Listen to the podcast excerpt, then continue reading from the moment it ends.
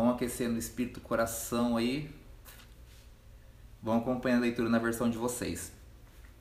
Mateus 5,17 Não pensem que eu vim para acabar com a lei de Moisés, ou com os ensinamentos dos profetas. Não vim para acabar com eles, mas para dar o seu sentido completo.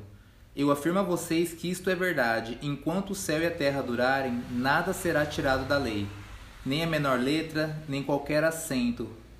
E assim será até o fim de todas as coisas. Portanto, qualquer um que desobedecer ao menor mandamento e ensinar os outros a fazerem o mesmo será considerado o menor no reino dos céus. Gente, isso aí me dá um medo como professor. Isso aí me coloca em xeque, né? Qualquer um que ensinar errado, ensinar a pessoa a fazer coisa errada, será o menor, né? Mas vamos lá. O menor, perdi onde estava, o menor no reino do céu. Por outro lado, quem obedecer à lei e ensinar os outros a fazerem o mesmo será considerado grande no reino do céu. É minha esperança ser grande no reino do céu. Está ensinando certo. Pois eu afirmo a vocês que só entrarão no reino do céu se forem mais fiéis em fazer a vontade de Deus do que os mestres da lei e os fariseus. Daí vamos começar, vamos fazer por bloco, né? Vamos fazer esse trecho aí primeiro. Seguindo o contexto do que a gente estava lendo anteriormente no, no Sermão do Monte, a gente tinha entendido que existiam dois públicos lá, né? Duas, dois, dois grupos de ouvidos diferentes lá, de corações diferentes. Um eram os discípulos e outros eram as multidões. A multidão que era formado por aqueles que vinham sendo curados e estavam vindo os rumores de Jesus, então iam os doentes, iam os endemoniados, e os endemoniados que não iam eram levados, os doentes que não iam eram levados. Então era esse o grupo que compunha a multidão. E tinha os discípulos, que eram aqueles que, quando Jesus se assentou, eles se aproximaram. Jesus se assentou e Jesus olhou para eles. O texto fala que Jesus olhou para os discípulos. Está mais especificado que olhou no livro de Lucas, capítulo 6, a partir do verso 20. Daí a gente coloca aqui a questão de que é uma coisa que eu fico meditando e não é para ser ministrativo, é para ser explicativo, mas não tem como não, não ministrar a gente esse tipo de, de texto. Versículo 17, quando ele fala que quando Jesus expõe, eu não vim para acabar com a lei nem nada assim, eu vim para mostrar para vocês ela de forma mais completa. Isso me traz uma reflexão um pouco também do que a gente vê no Novo Testamento, que a Bíblia ainda continua nos dizendo que a gente só vê em parte e vai chegar o tempo que a gente vai ver face a face. E já era o que acontecia com esse povo nessa época. Eles tinham a lei, mas eles não entendiam a lei. E eles tinham toda uma questão de obedecer em atos e não obedecer em ser. Daí a gente, quando entrou no Sermão do Monte, a gente começou a falar das bem-aventuranças, a gente já colocou ali bem explícito o que era a, a vontade de Jesus ali ao começar aquele sermão que era mostrar qual era o caráter ideal dos, dos discípulos dele, que era mostrar qual é, quem somos nós de verdade. Quando ele entra com aquela questão de trazendo que, que tem que ser humilde, que tem que ser manso, que tem que ser pobre de, de espírito, quando ele traz todas essas características que é o que deveria nos compor de uma forma total, essas oito vertentes, colocando nove aí se for colocar a parte dos perseguidos, que é o que traz quem a gente deveria ser, a nossa identidade. A gente já falou mais a fundo de identidade, não vou voltar nisso agora, só vou voltar nisso de novo na aula presencial na semana que vem, que vai ser sobre santidade e o Pai Nosso. Daí a gente vai falar sobre identidade de novo. Mas só para dar uma pincelada, né? Ah, daí falando sobre identidade, Jesus começa a confrontar um tipo de pensamento que existia na época, que é aquela questão de se a gente for ver daí para frente, do 17 para frente, vai ser Jesus confrontando aqueles que fazem e aqueles que são. Jesus está confrontando aqueles que fazem, está mostrando, você tem que ser, você não tem que fazer. Não é o fazer para ser, é o ser para fazer. Ele está tentando trazer um entendimento completo, como ele diz já nesse início do 17. Dele vai lá e afirma: aquele que ensinar de forma errada a lei, aqui ele está falando específico da lei. O que é a lei? Aqui ele está falando da como ele diz aqui, ó, a lei de Moisés, os ensinamentos dos profetas, ele não está falando de um Antigo Testamento por completo. Ele citou em específico a lei, que são os cinco primeiros livros da Bíblia, o Pentateuco, E está falando dos profetas, ou seja, aqui ele não considerou os livros históricos. Não entrou Juízes, não entrou Crônicas, não entrou Jó, não entrou Ruth, não entrou esses livros que são históricos. O que ele citou são os livros dos profetas, entre Isaías, Ezequiel, essa vertente da questão profética do que é o Antigo Testamento e a lei de Moisés. Por que, que foi importante? Por que, que ele frisa nesses livros? Porque era o livro de onde se baseava a cultura local. Quando a gente for lendo adiante do texto, vai ver que ele não fala vocês leram, ele vai falar vocês ouviram o quê? Porque era uma cultura oralizada. O que, que é uma cultura oralizada? Ela vai sendo passada de geração em geração falada. Então, se for trazer para. Gente, é uma ilustração bem boba, mas é só pra gente entender. Se for trazer para o que a gente entende hoje, para o nosso contexto de hoje, seria tipo folclore. Folclore são historinhas que são passadas de geração em geração, não tem um registro original, assim, nesse caso de folclore, não tem nada. Então você vai ouvir uma história bem. Vou falar coisa besta, gente, só para ilustrar. Você vai ouvir história de saci, de sereia, dessas coisas. Você vai ouvindo. E a história vai permanecendo, e daí os nossos filhos vão para a escola. O que, que são as histórias que nossos filhos ouvem? De novo, as meninas, minhas filhas já querem ser sereia, já querem. Cara, essas coisas que vão sendo passadas de geração em geração. Então tinha muito disso do oralizado porque a Bíblia não era de fácil acesso. Os, os, os papiros não eram de fácil acesso. Você tinha que ir ao templo, todo num contexto específico, você não podia ser fora do, do padrão que eles exigiam só o sacerdote lia e você era obrigado a depender do que ele interpretava. Então, assim, você dependia do que você ouvia dos outros, literal. Eu vou, vou, vou mandar um revoltos agora. Daí, esse tempo passou, né? As pessoas, várias pessoas entregaram a vida para que a gente tivesse a Bíblia, para a gente parar de ficar dependendo do que o sacerdote fala. Para a gente poder a gente mesmo consultar as escrituras. Você sabe por que, que você leva a Bíblia pro culto? Não é para mostrar pro capeta. E não é para você acompanhar a leitura com o pastor, porque tem data show na maior parte das igrejas. Se você leva a Bíblia para a igreja, é para você consultar se o que está sendo pregado é verdade. Se o que está sendo pregado está na Bíblia. Se alguém te falar uma coisa contrária disso, está errado. Porque pensa, para que, que você leva a Bíblia na igreja? Para pegar o ônibus mais barato, não sei, né? Põe debaixo do braço para amarelar as páginas esse tipo de coisa. Não, a gente leva para literalmente pra gente consultar as escrituras de acordo com o que elas vão sendo pregadas e ensinadas, beleza? Que é o que eu quero que vocês façam comigo, por sinal. Se eu estou pregando, eu estou tentando mostrar aí em cima o texto, por quê? Porque vocês têm que conferir se o que eu estou falando é real ou não é. Beleza? Então se vocês falar, Renan, eu não tô vendo isso que você está pregando aí na Bíblia, mano, a gente, vocês estão certíssimos, então a gente tem que parar e conversar sobre, em vez de ficar só aceitando tudo que é dito. Eu tô aqui para fazer pessoas que realmente são confrontadas pela Bíblia para confrontar a realidade, não pessoas, confrontar a realidade que a gente vive, beleza? Então vamos lá. O cenário que era ministrando dentro da cultura deles, a lei de os cinco primeiros livros e os profetas. E Jesus veio para falar: Eu não vim para acabar com isso, eu vim para deixar de forma inteira, completa. Ou seja, trazer um entendimento que vocês não tinham. E aí ele vai começar a falar de várias coisas que eram da cultura local. E vamos seguir nessa. Inclusive a parte, uma parte séria aí desse, desse trecho no, no 18, né? É, nada vai ser alterado. Aqui o próprio Jesus dá uma, uma garibada na veracidade da Bíblia, né? Que, gente, que nem foi nessa primeira aula. Que fala, nada vai ser alterado até que venha o fim. Tipo, vai ser assim até o fim de todas as coisas, ao final do 18. Ou seja, pode ficar tranquilo que o que a gente lê nos profetas e no Pentateuco não vai ser alterado, porque é uma coisa que Jesus garante na própria Bíblia. Portanto, qualquer um que obedecer, blá, blá, blá, eu afirmo a vocês. E essa questão de menor e maior, que é legal porque tem um, uma misericórdia dentro desse texto. Que, por exemplo, um exemplo, outro exemplo besta se eu estiver ensinando errado, não quer dizer que eu vou arder no mármore do inferno, não vou ser condenado nem, nem coisa assim, não vou ser batizado com fogo, não vai acontecer nada disso comigo. O que vai acontecer comigo é eu vou ser o menor.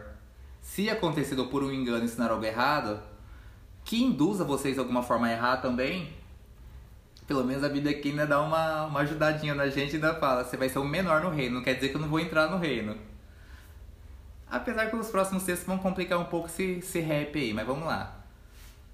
Aqui eu tenho um subtítulo que vocês devem estar vendo aí que é O ódio. Cara, NTLH é legal, né? Ela dá umas pancadinhas. Vocês ouviram o que foi dito. Aí entra o que eu falei. Sempre os começos dos versículos vai começar, vocês ouviram e não vocês leram. Ou seja, ele tá, ele tá tirando a ignorância do povo que não podia ter acesso ao que estava lendo. Ele só entendiam porque eles ouviram. Vocês ouviram o que foi dito aos seus ante, antepassados: não mate. Tá falando do, dos dez mandamentos. Quem matar será julgado. Mas eu lhes digo que qualquer um que ficar com raiva do seu irmão será julgado. Quem disser a seu irmão, você não vale nada, será julgado pelo tribunal. E quem chamar o seu irmão de idiota estará em perigo de ir para o fogo do inferno. Portanto, se você estiver oferecendo no altar sua oferta, Deus, a Deus lembrar que o seu irmão tem alguma coisa contra você, deixe sua oferta ali na frente do altar e vá logo para vai logo fazer as pazes com o seu irmão. Depois volte e ofereça a oferta a Deus. Vamos lá. Aí entra o, o contexto que eu acabei de dar para vocês fala não matarás e trata isso como pecado, tá certo? Tá certo, pecado, não matarás, mas matar é uma ação, um ato físico, visível. Quando ele fala não fale que seu irmão não vale nada, ou não chame seu, seu irmão de idiota, o que ele está querendo dizer é o pecado não começou na execução do ato, o pecado começou quando você sentiu a vontade de ofender o seu irmão. Então começa a vir umas coisas que o pessoal da época não, não se ligava porque era uma religião muito visual, era uma religião comportamental. Você tinha que fazer para merecer e assim você mostrava que você tinha uma vida com Deus. Jesus veio para trazer esse alinhamento que o que vale é aquilo que está acontecendo dentro de você, mesmo que você não execute. Então, para você chegar a um ponto de chamar o seu irmão de idiota, de falar que você não vale nada, já não tem alguma coisa acontecendo no seu coração? Já não tem uma vontade de atingir, de ferir o seu irmão que já está acontecendo ali. Então ele vem para trazer esse contexto de, cara, vocês entenderam errado. Agora não é só não fazer, vocês não podem sentir. Daí dá uma complicada. Porque daí traz essa questão de. Daí a gente volta lá nas bem-aventuranças, que é o manso. O manso não tá falando de um cara que não faz coisas de, de pessoa irritada, tá falando de um cara que tem um coração em paz. Então vai dificultando assim não era para ser difícil, mas como Jesus veio primeiro e deu um cenário de esse é o caráter que vocês têm que ter, ele mostrou nas bem-aventuranças, agora ele vem trazendo esse é o caráter que vocês têm que ter para vocês viverem isso, que é o que a gente está falando agora. Se você entende as bem-aventuranças, essa parte das leis que está sendo tratada agora fica simples. Porque a gente já entendeu que a gente tem que ser literalmente se humilhar de coração, que a gente tem que ser pacificador, que a gente tem que trabalhar a favor da paz. Então muda a questão da gente se enxergar. Se a gente se enxerga de forma diferente em Cristo, em termos de identidade, fica muito mais fácil a gente executar esse tipo de coisa sem parecer um fardo. Não que eu tenha o costume de matar alguém, mas me irritar com as pessoas eu tenho. Então, se eu entendo a minha identidade em Cristo, essa necessidade de atingir, de ferir, de discutir, de debater com o meu irmão, vai perder a importância. Porque eu encontrei uma alegria na salvação que me faz não precisar disso, que é o que a gente falou na aula anterior. Beleza? Ah, ficar com raiva. Daí vem um trecho do 23 que fala se você tiver algo contra o seu irmão. Aqui é legal, aqui é legal porque a gente fica pensando, né? Se eu tenho alguma coisa contra a pessoa, na hora da oferta eu vou lá e me acerto, mas tá errado. É se eu sei que tem alguém que tem alguma coisa contra mim, eu vou lá e me acerto com a pessoa. E daí quando fala, deixa sua oferta ali na frente do altar, depois vai, faz as pazes, depois volta e entrega a sua oferta, só pra gente entender o contexto, né? Porque talvez no culto no bola de neve, que é da onde a gente vai, que é, que é da onde a gente a gente não consegue fazer isso, porque o cenário dali era o quê? Existiam lugares separados, existia um lugar que. Cara, eu esqueci a palavra. Gente, eu esqueci a palavra. Quando eu lembrava, no meio da, da ministração acho que vem. Se não vier, eu falo na próxima aula existia um ambiente diferente, que era era onde você podia literalmente deixar a oferta. E se você for levar para o Antigo Testamento, como eram animais e coisas assim, literalmente um lugar de descanso, de repouso da, das ofertas antes de elas serem entregues. Então, quando ele fala, deixa a sua oferta ali na frente, literalmente, você vai colocar num lugar ali que eu esqueci o nome agora, mas que tinha perto do, do local da oferta. Oi? Gasofilácio, um negócio assim. Não, não é? gasofilácio é o nosso atual. é, tinha um ambiente literal, físico, onde dava para deixar as ofertas antes. Mas eu vou lembrar, eu dou uma comentada. Vai vir na minha memória. E daí, o que, que ele que, que tá ensinando aí? O que, que eu falo que é um pouco mais complicado quando a gente vai pro ensino de Jesus, né? Se o seu irmão, se o seu irmão, se alguém que você conhece tem alguma coisa contra você, não é você que tem que esperar a pessoa vir se acertar com você, orar para Deus quebrar o coração dela, ela ficar boazinha, vocês cruzarem na rua e preparar uma oportunidade pra gente se alinhar. Não tem oportunidade. Se a gente sabe que tem alguém que tem alguma coisa contra a gente, a gente vai e se acerta com a pessoa. Quem tem que se dispor aí? A gente. E por que, que a gente tem que se dispor aí? Porque a gente está vindo de um ensino anterior. O que, que Jesus já está já tá ensinando? Ser humilde de coração, ser manso, ser quebrantado. Ele já veio preparando ali a gente para uma cultura nova, diferente, completa. Então, se você entendeu aquele começo do Sermão do Monte, você vai querer. Ninguém precisa te mandar, você vai querer se acertar com seu irmão, porque você saber que alguém tem alguma coisa contra você já vai ser o suficiente para te deixar incomodado. Se hoje a gente sabendo que alguém tem algo contra a gente não nos incomoda, a gente tem que voltar para Mateus 5 lá do começo e começar a entender de novo esse sermão do monte, as bem-aventuranças. Beleza? Porque o nosso coração já tem que estar preparado e moldado nisso. É uma teoria muito bonita, é uma teoria muito legal, é algo muito legal de se falar, mas é difícil de executar. Então vamos ser realistas. Eu sei que eu estou pregando que é a verdade dita por Jesus, porém a gente tem que pôr em prática essa verdade. Essa prática é um pouco mais complexa, apesar de não dever ser isso. Isso mostra, isso sinaliza que o nosso coração ainda não entendeu o que é o caráter de Jesus em nós, a nossa identidade em Cristo. Então não se sintam culpados, se sintam preocupados, né? Que a gente tem que literalmente a gente ter, ter esse anseio por viver essa identidade em Cristo. Pra a gente viver essa identidade que a gente é de verdade, né? né? Não quem ensinaram pra gente que a gente é, mas quem a gente realmente foi feito para ser.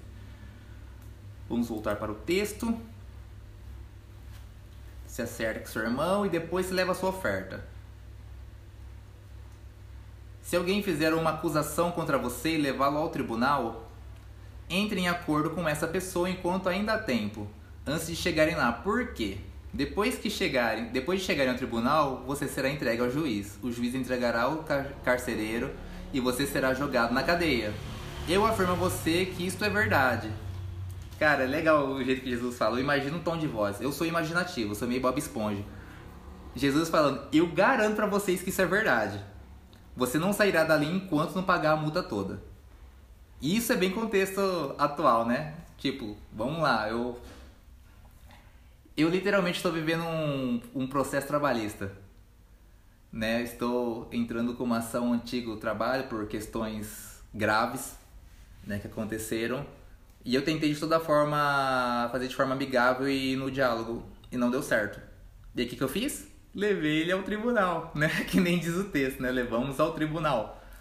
Aí o que acontece? O valor que eu tinha pedido para ele, dentro de um cálculo idiota que a gente tinha feito entre nós lá, tinha ficado um valor assim, simbólico perto do que o tribunal ia cobrar dele. Ou seja, o que, que era lucro ter feito? Conversado, resolvido. E o que, que aconteceu?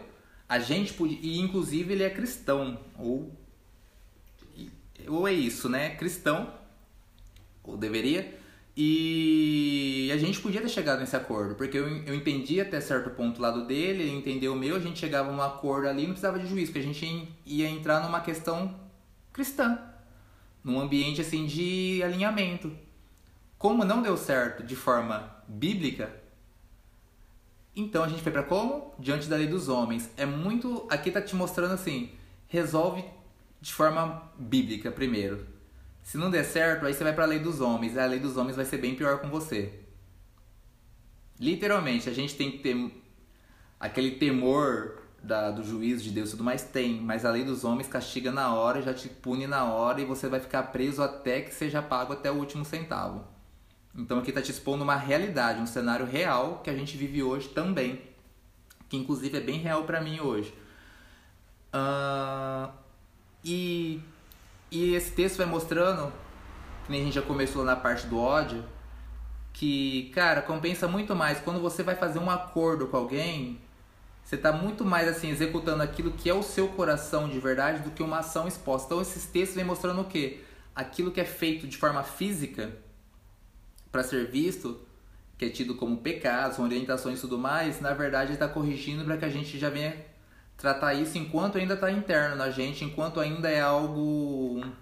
Não queria usar a palavra emocional, mas tipo. Vamos usar emocional por enquanto. Vamos pensar na palavra emocional. Enquanto ainda está no nosso coração. A gente trata ali. A gente não precisa deixar isso ganhar proporção para a gente ter que tratar ou fazer de forma física. Beleza? Então é um cuidado que a gente tem que ter em tudo na nossa vida. Que ele vai dar vários exemplos, mas a gente pode acrescentar muitos exemplos atuais e contemporâneos ao que está sendo ensinado aqui. Aqui vai falar sobre o adultério. Versículo 27. Vocês ouviram o que foi dito. De novo fala, vocês ouviram.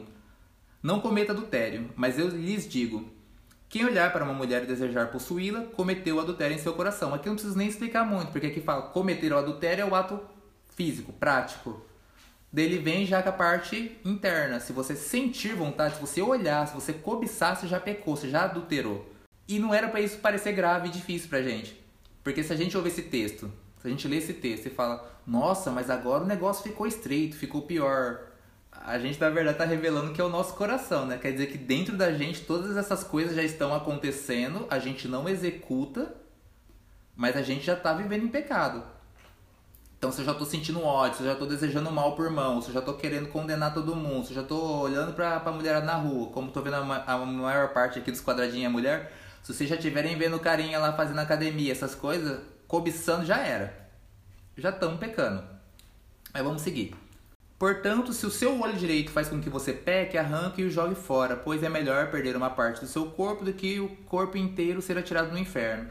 Se sua mão direita faz com que você peque, corte-a e jogue fora, pois é melhor perder uma parte do seu corpo do que o corpo inteiro ir para o inferno. Gente, vamos tomar cuidado com esse texto, porque eu vi um cara uma vez, isso é real, gente, isso aí vocês acham na, na internet. O cara arrancou a própria mão, gente. Um cara arrancou a própria mão e suspeita-se do que ele estava fazendo, né? Porque a mão dele estava fazendo ele pecar, ele não conseguia parar. E aqui, cara, o texto não está falando exatamente disso. Como eu falei, a gente tá, se a gente for pegar o contexto, tá falando para você tomar cuidado com, a, com o que você faz, com aquilo que você expõe, com aquilo que você pratica de forma física. Então é melhor você já cortar de você essas coisas, retirar de você, da sua vida, essas coisas que te fazem pecar, ou seja, se você tem. Vou, vou usar exemplos contemporâneos, né? vamos usar coisas atuais. Se, se você tá, sei lá, de conversinha errada no WhatsApp, corta. É melhor você cortar essa conversa que é algo que vai te doer hoje do que você se lançar no inferno. Se você tá tem dificuldade de assistir um Netflix, ouvir uma música do, do Charlie Brown Jr., porque isso é caso meu, né? Tipo, ouvir uma música, um Linkin Park, um negócio que te faz lembrar de uma época que te faz ter vontade de pecar, corta. Para de fazer o que tá te fazendo pecar. Ou que tá te induzindo a pecar. Porque enquanto. Você tem que tratar enquanto ainda tá acontecendo dentro de você. Depois que for exteriorizado, daí já tá pior ainda, né? Você já cometeu o pecado, você só tá, na verdade, dando a luz ao pecado. Isso a gente vai ver em Tiago depois fala que o pecado primeiro acontece pelas nossas próprias vontades, vem uma gestação. Cara, o livro de Tiago fala exatamente de, de uma gravidez. Tem uma gestação e daí você dando a luz é o pecado. E o pecado gera morte, mas isso fica para uma próxima, fica para Tiago, porque Tiago bate muito na gente. Vamos primeiro ser amaciado pelos evangelhos, depois a gente apanha de Tiago. Beleza? Não cortamos as mãos, não cortamos, não arrancamos os olhos. Não precisa disso, é só cortar aquilo que te dificulta a caminhada com Deus que você já sabe que é pecado, beleza? Ficou claro isso? Tem alguém com dúvida até aí? Então beleza, vamos seguir o barco. O divórcio. Vamos tirar uma dúvida agora que está desde a primeira aula.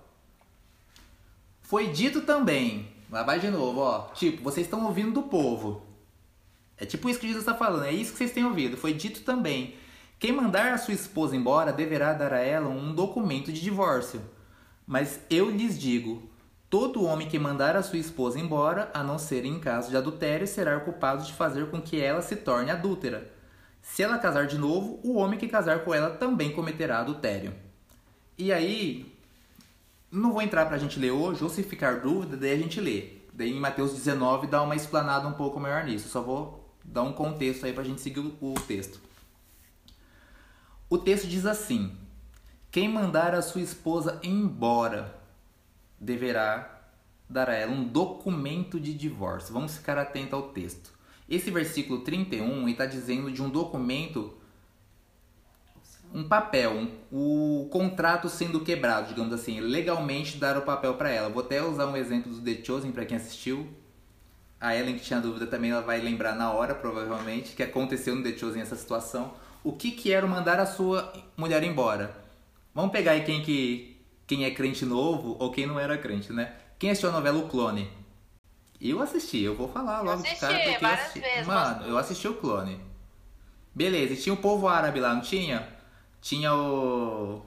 Cara, esqueci o nome dos árabes lá, mas tinha a Radija, tinha. Sei lá, quem que tinha? Tinha o Léo, que tinha o clone dele lá, que eu esqueci o nome do. Se eu não me engano, ainda tá passando. Olha lá, ó. Vamos todo mundo conectar na Viva, na Globoplay e desviar. Não, mentira. é, tio Vamos... Ábido. Vamos lá, tio Ábido. O que, que os caras falavam quando eles iam tretar com as mulheres? Eles tinham que falar três vezes o quê? Eu te repudio, eu te repudio e eu te repudio. É uma cultura. Esse texto está falando de mandar a esposa embora, que na palavra original é eu te repudio. É uma carta de divórcio? Não, é você mandar a sua mulher embora. Eles, eles poderiam mandar a mulher embora sem acontecer o divórcio. Essa mulher que não se divorciou, que só foi mandada embora, no caso por causa de adultério, que é o que está citando aqui, a não ser por causa de adultério, se ela se relacionasse de novo, ela estaria em adultério. Por quê? Ela ainda é casada. Deu para entender isso? Se ela ainda é casada, o cara que se relaciona com ela também está cometendo adultério. Daí o que, que aqui está orientando? Então, já vai lá e dá a carta de divórcio. Se dá a carta de divórcio, tá falando. Esse texto tá falando que a mulher está em adultério? Não, só tá falando que ela precisa de uma carta de divórcio. Então a mulher que se divorcia, ela não é adúltera, a não ser que ela só tenha sido mandada embora. O exemplo do The Chosen. A Dai vai dar o exemplo do The Chosen pelo nome. Vem aqui, Dai, vem aqui na câmera. Oh my god. Dá o exemplo do The Chosen. Oi, galerinha. Então, eu não sei se todo mundo lembra, mas tem Ou uma... você assistiu, né? É, dos que assistiram. Na cena da Samaritana, que mostra ela na casa com o marido e ela entrega um papel para ele, pede para ele assinar. E aí ele pega o papel e joga na fogueira, assim, na. Como que É, chama? é lareira. Na lareira. E ela fica triste e tal. E aí, tipo, eu nunca tinha entendido essa cena até essa explicação. O que ela tá tentando entregar pro marido ali seria o papel de divórcio, comprovando o divórcio. Mas aí ele se nega a entregar por conta disso que Jesus fala: o homem com quem você está não é teu marido. Ou seja, Porque- ela estava em adultério porque ela não tinha uma carta de divórcio. Não quer dizer que ela ainda estava com o marido Ela dela. foi mandada embora da casa do marido, né? Ela tinha saído da casa do marido, mas ele não tinha aceitado dar o divórcio pra ela. Ela que tinha saído e estava se relacionando com uma outra pessoa. Tanto que até na cena eles fazem uma um extra lá que ela convida Jesus os discípulos pra para comer na casa dela. E aí na hora que vai mostrar eles indo, que ela abre a porta, ela tá com o marido que não quis assinar a carta. Então o The Chosen meio que mostra que ela voltou pra casa do marido dela, da qual ela tinha saído. Tipo, ela, sei lá, saiu da casa do marido e ficou com outro cara, mas o marido não queria se divorciar oficialmente, papelzinho. É, mas isso é um exemplo do The Chosen, só pra, pra ilustrar uma coisa que tá mostrando aqui no, no texto. Então, se o cara repudiar a mulher, que nem eu gosto de contextualizar, tem gente que é casado de forma estranha, né? Vamos pegar os casamentos atual, vou tentar usar o contexto atual. Um- não sei se ainda é assim, se tiver alguém que saiba uma informação diferente, me corrija aí. Mas se não me engano, um casal que não casou no papel, que fica junto por cinco anos pelo menos, é considerado união estável. Então, se se separar, qualquer coisa que acontecer, os direitos legais são os mesmos ainda. De pensão, se tiver filhos, de divisão de bens e tudo mais, tem tudo uma questão assim, de união estável. E como não é um casamento oficial, o que, que a galera faz? Manda as mulheres embora, ou a mulher manda o cara pra Geralmente, hoje em dia, é a mulher que manda o cara pra fora, né? Bota o cara pra correr. E. Ah, ele concordando. É a mulher que bota o cara pra correr. E daí fica nessa situação, né? Mas tecnicamente, pela lei, são casados. Hoje em dia, né? Com essa questão de união estável. Então precisa tipo, formalizar. Fala, eu mãe. tenho, eu tava assistindo um- uma reportagem que toda amante, pelas leis atuais, tem todo o direito da esposa. Tudo que a esposa tem, tudo que o marido tem, e na morte dele, a esposa tem que dividir com o amante. Mas eu acho que é de acordo com o tempo de, de, de adultério também, né? Se eu não me engano, tem esse período, né? Que, que, que que, que denota mesmo, essa união que estável, né? Apesar de chamar de estável é sacanagem, né? Nossa. Mas vamos lá. Então, só pra, pra gente concluir esse bloco do, da questão do, do divórcio, ficou claro, Ellen? Ficou claro, galera? Então são duas situações diferentes que o texto está mostrando. Quando aqui fala, por exemplo, da carta de divórcio e tudo mais, daí a gente faz a gente lembrar de, de Maria com José, né? Que eles ainda eram noivos e já tinham um contrato de casamento. José e Maria, né? Quando a gente leu lá no começo de Mateus. Então até que fala que ele pensou em se divorciar dela, né? Pra, pra ela não ficar com uma fama e tudo mais. Então tem toda uma questão legal também que a Bíblia trata, que é uma coisa que é dos homens e que a Bíblia respalda que é o correto a se fazer. Mas vamos lá. Entre os juramentos aqui. Os juramentos que é algo polêmico. No próximo bloco. Não sei porque que é polêmico, né? Mas vamos lá. Verso 33. Vocês ouviram o que foi dito aos seus antepassados. Não quebre a sua promessa, mas cumpra o que você jurou ao Senhor que ia dizer. Mas eu fazer, mas eu lhes digo, não jurem de jeito nenhum, não jurem pelo céu, pois é o trono de Deus, nem pela terra, pois é o estrado onde ele descansa seus pés, nem por Jerusalém, pois é a cidade do grande rei. Não jurem nem mesmo pela sua cabeça, pois vocês não podem fazer com que um só fio de seus cabelos fique branco ou preto. Que o sim de vocês seja sim, e o não, não, pois qualquer coisa a mais que disserem vem do maligno. Esse texto não sei se precisa de explicação, mas vamos lá passar. Vamos lá tentar entender. Vou falar de forma superficial porque ele é meio superficial, né? Tem muita coisa se a gente for ministrar, pegar e literalmente usar palavras originais no contexto, mas vamos entender o texto de que está aqui. Não jure por nada. E por que, que não jure por nada? Porque você não sabe se vai cumprir, você não sabe o que você vai fazer, você não sabe se você vai poder cumprir, você não sabe se você vai estar aqui amanhã, você não sabe de nada, porque você não tem poder sobre isso. E aqui um outro ponto que trata, que é o final, que seja o seu sim, sim, o seu não. Um não é literalmente. Se o seu sim for realmente um sim, você não precisa jurar. A sua palavra basta. É isso que a gente tem que pensar. Se o que eu tô falando é verdade, eu não preciso ficar jurando. Se o que eu tô falando é- a verdade, é o meu sim e pronto e ponto final. É sim e acabou. Ou se eu não posso fazer, eu não vou jurar que eu não. Eu juro que nunca mais vou tomar café. Eu parei de tomar café. Eu vou falar, juro que nunca mais. Não vou jurar, porque eu não sei se eu vou nunca mais tomar café. Mas aí, se eu falar não vou, a minha palavra tem que ser o suficiente para não tomar mais café. Se eu falar que. Fala, Dai. Não, eu queria dar um exemplo, mas você pode terminar. Pode dar um exemplo. Por exemplo, é, até em coisas simples, assim, se, se encaixa isso. Tipo assim, ah, Ellen, eu vou na sua casa amanhã. Então alguém pergunta, Daiane, você vamos na minha casa amanhã tomar um café? Aí eu falo, vou, só que dentro do, do meu coração eu já sei que eu não vou. E eu falo que vou só pra não ficar feio, enfim. É uma coisa. É que nem. Tipo, eu não gente- vou ter palavra, eu vou falar sim, mas na verdade a minha intenção É aquela não. questão que a gente já tá falando, que Jesus já tá falando, não a gente, né? Que Jesus já tá falando durante todos esses exemplos que ele, a partir de onde ele começou a falar da lei. Que não é o que você faz, que você jurar quer dizer que você é algo externo, saca? Você está jurando, você está mostrando, você está tentando de alguma forma expor que você é confiável. Mas se você é confiável, você vai falar o que, que é o seu sim ou o que é o seu não, no caso você vai ou se você não vai e coisas assim, e já é o suficiente, porque a sua convicção tá dentro de você.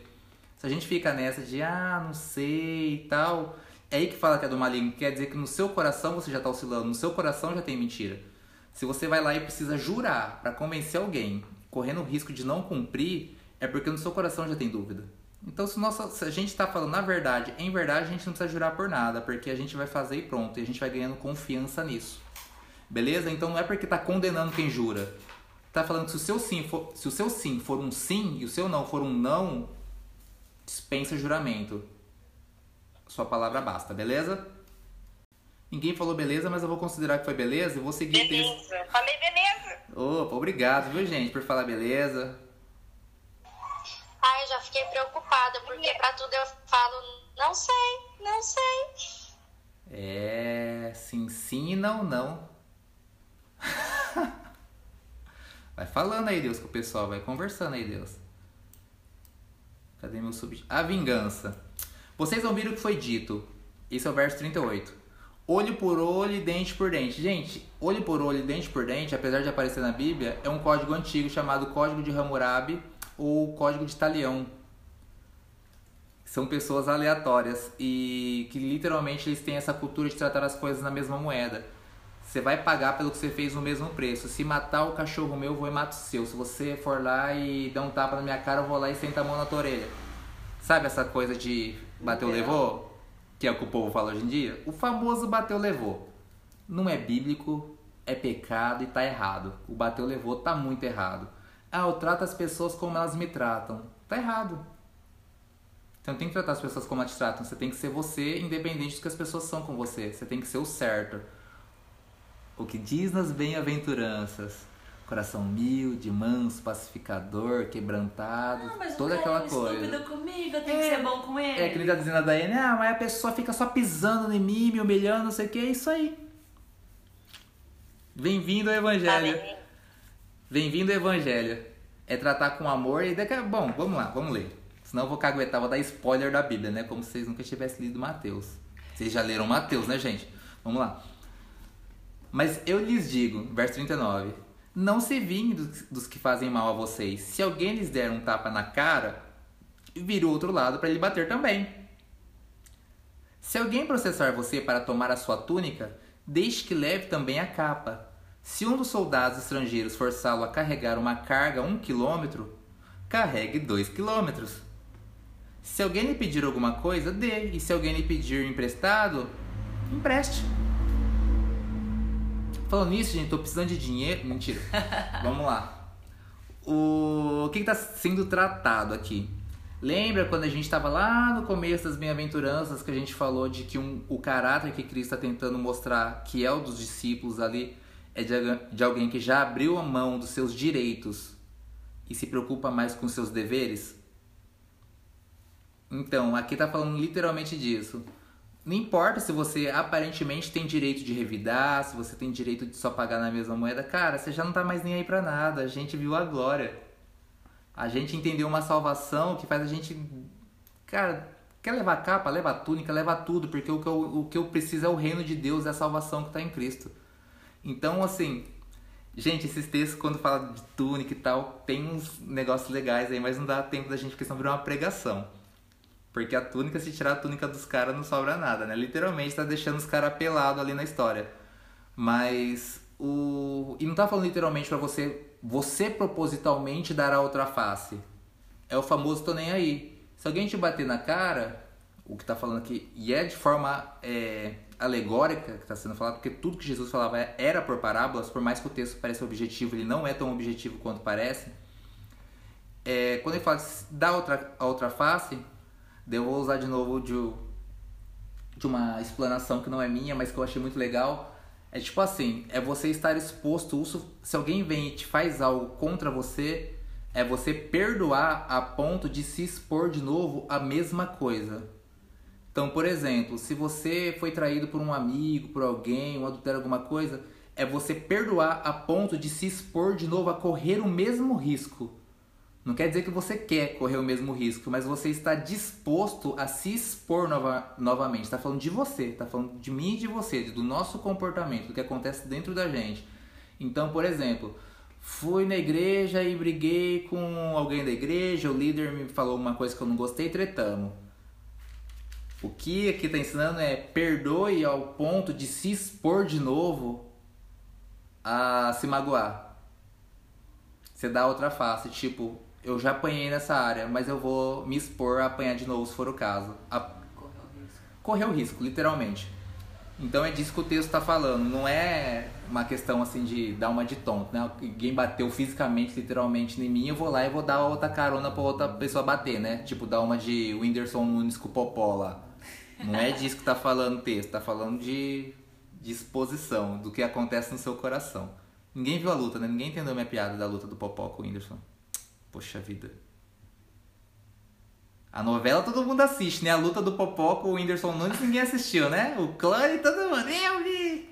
Mas beleza. Amar os inimigos. Verso 43. Vocês ouviram o que foi dito. Ame seus amigos, odeie seus inimigos. Aí que texto, gente. Cara, isso nunca foi dito, que fique claro. Por isso que eu falei que é importante a gente entender que é uma cultura oralizada. Isso era dito pelo povo, mas você não vai achar um versículo que manda você odiar seus inimigos, não, viu? Mas eu lhes digo: amem os seus inimigos e orem pelos que perseguem vocês. Aí que coisa fácil de fazer. Eu vou. Simples. Eu vou amar meus inimigos e vou orar pelos que me perseguem. Para que vocês se tornem filhos do Pai de vocês. Vamos lá. Alguém me fala aí a bem-aventurança que fala que seremos tratados como filho. Tem Mateus 5 aí, vocês podem ler o texto, viu? Não é prova não, vocês podem, é prova com consulta. Vocês podem olhar aí que uma das bem-aventuranças fala que seremos tratados como filhos. Posso falar? Pode falar. Ame os seus inimigos e orem por aqueles que os perseguem. Não, a da- o da bem-aventurança, Mônica. que amam, que recompensa vocês receberão? Mateus 5, 44, 46. É, isso é a parte que a gente tá. ó. A bem-aventurança tá voltando aí na tela de vocês também junto com a minha. Vamos lá. Vamos jogar lá pro começo do 5. Ó, a verdadeira felicidade. Vamos lá. A bem-aventurança. Isso, tá lá no começo, Mateus 5. No começo do 5. Aqui, já achei, ó. É o 5,9. Felizes as pessoas que trabalham pela paz, pois Deus as tratará como filhos. Decorem isso. Os que trabalham pela paz serão tratados como filhos. Daí a gente vai lá no amar os inimigos. Ah, mas eu lhes digo: amem os seus inimigos e orem pelos que perseguem vocês, para que vocês se tornem filhos do Pai de vocês.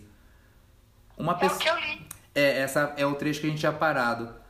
A bem-aventurança lá de trás já está trazendo, na verdade, uma explicação, um contexto para a gente chegar na hora que Jesus está pregando isso, os discípulos já estarem amaciados para entender o que está sendo dito aí. Porque, literalmente, quando fala de amar os inimigos, os que perseguem, tá falando, mesmo se você tiver inimigos, mesmo se alguém te perseguir, você vai trabalhar a favor da paz, você vai ser um pacificador. Porque é isso que te trata como. É isso que te torna um filho de Deus. É o mesmo contexto. Beleza? Então, se a gente está entendendo aqui que tá falando é isso que te torna filho de Deus, é a mesma coisa que tá falando que te torna filho de Deus lá atrás, no mesmo sermão.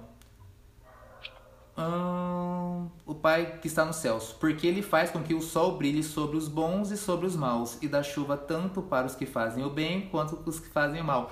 E esse é um ponto tão difícil na igreja, gente, da gente entender. Sabe quando a gente fala no inveja o ímpio? Sabe quando parece que dá tudo certo na vida do nosso irmão, que tá fazendo tudo errado, tá pecando, o cara é baladeiro, não sei o que, parece que sempre tem dinheiro, né? Faz tudo certinho, dá o dízimo e parece que nunca tem dinheiro.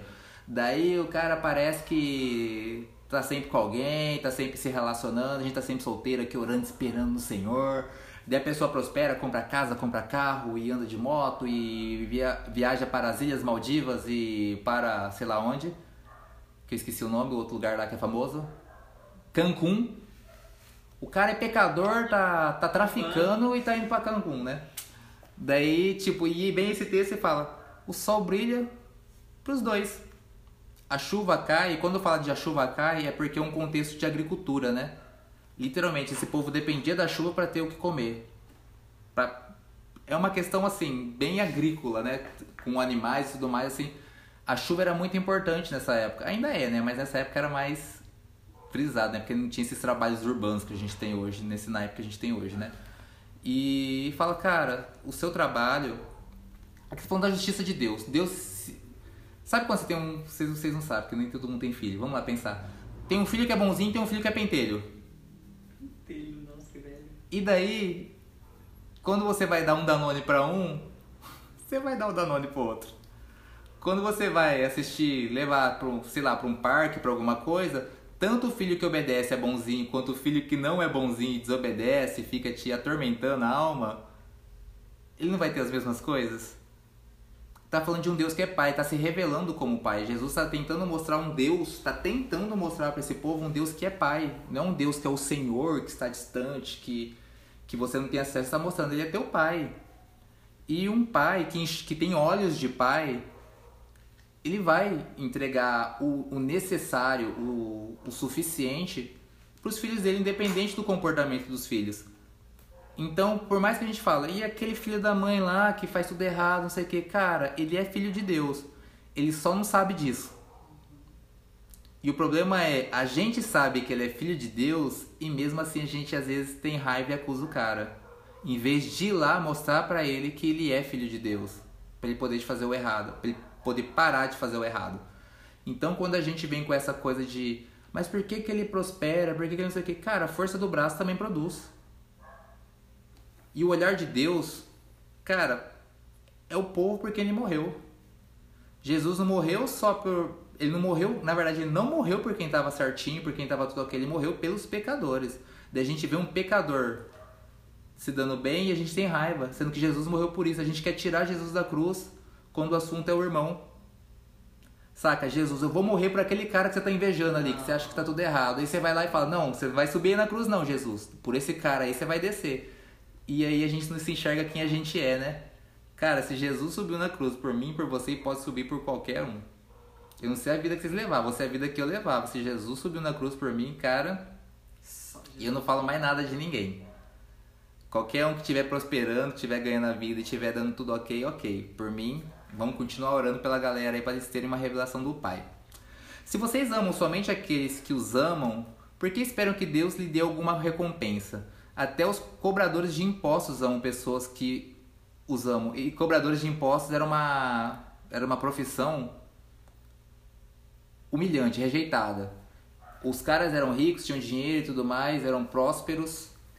Porém, todo o povo, toda a cidade rejeitava quem era cobrador de impostos, porque era do próprio povo tirando dinheiro do povo. É o que é os políticos hoje, de certa forma. Né? Sem entrar em grandes adesões, mas é tipo isso. Eles eram muito odiados pelo povo. E ele fala, se até esse povo que é odiado por todo mundo consegue amar quem ama eles, tipo, o que está fazendo demais? Então se vocês amam quem ama vocês, é simples. Mas se vocês amam alguém que não ama vocês, que não corresponde, que não pode te oferecer nada, aí você está cumprindo o evangelho. Se você trata com amor, se você ora por alguém que não pode te oferecer nada, aí tá falando de quem é você por dentro, de quem é você de verdade. Aí tá falando da sua identidade.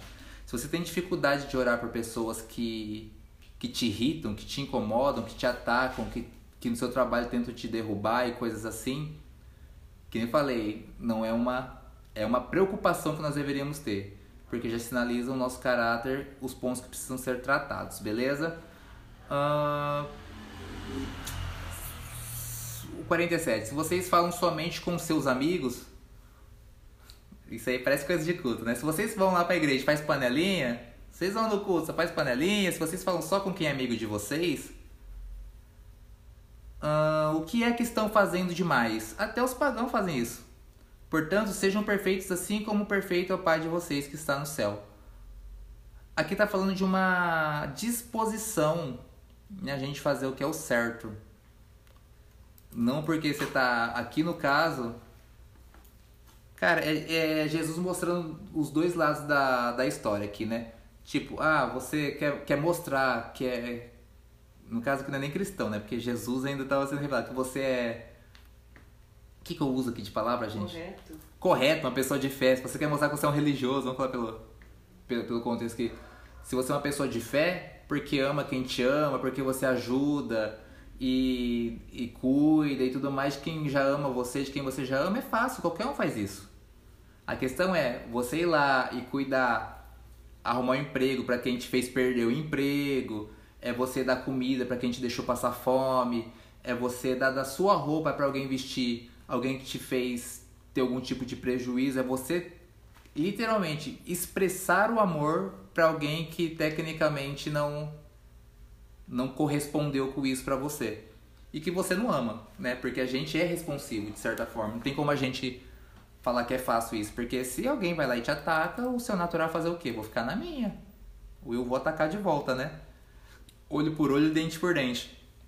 Aqui você falou, não, cara, você tem que orar por essas pessoas e amar essas pessoas. Vamos passar para o 6, estamos chegando no finalzinho da aula de hoje, antes de entrar na oração do Pai Nosso, que é na aula que vem presencial. Ó, o capítulo 6, verso 1.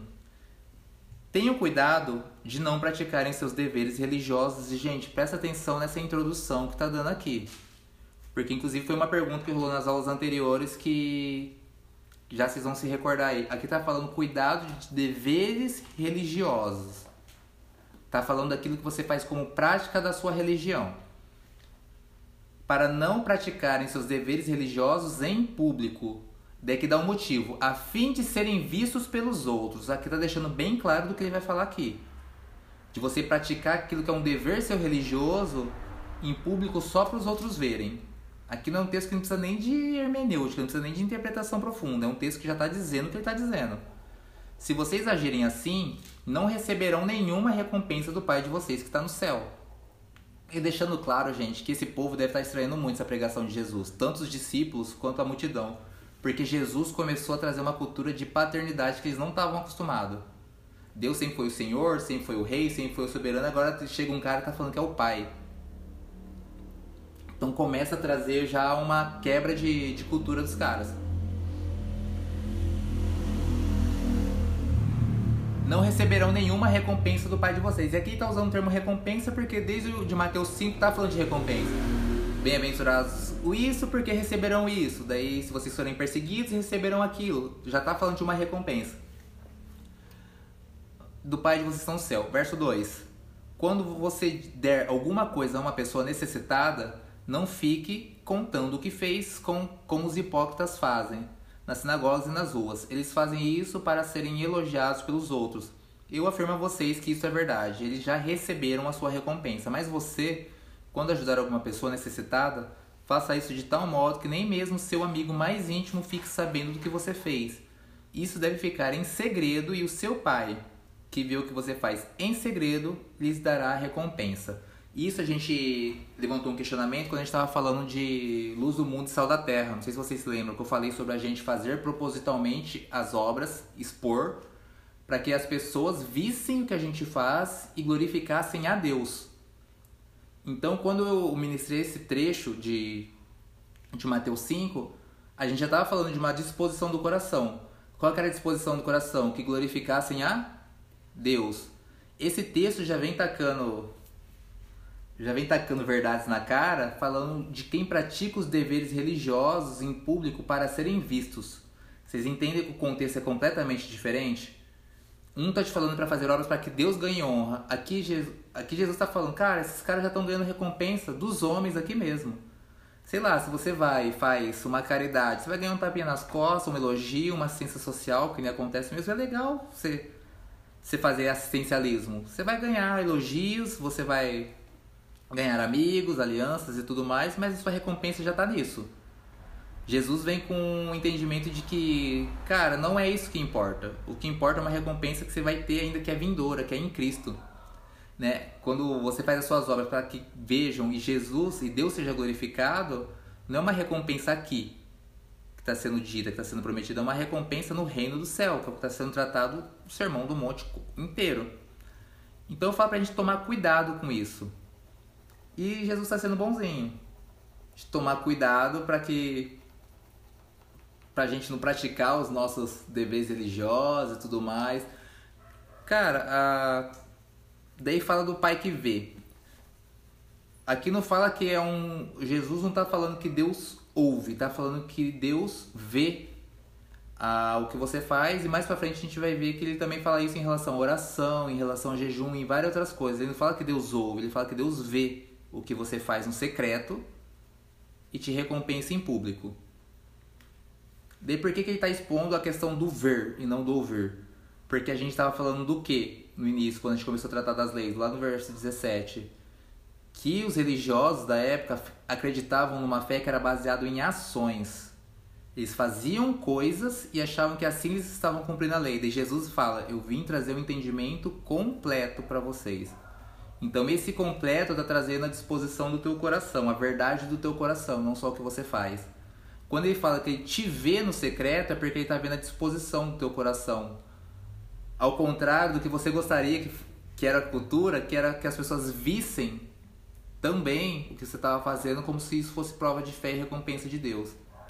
O que Deus está falando é, o que vale não é o que estão vendo você fazer, as pessoas, o que vale é o que eu estou vendo você fazer e que isso conta até no secreto. Por isso que ele traz esse ele frisa nisso, que o que vê no secreto, ele vai recompensar em público.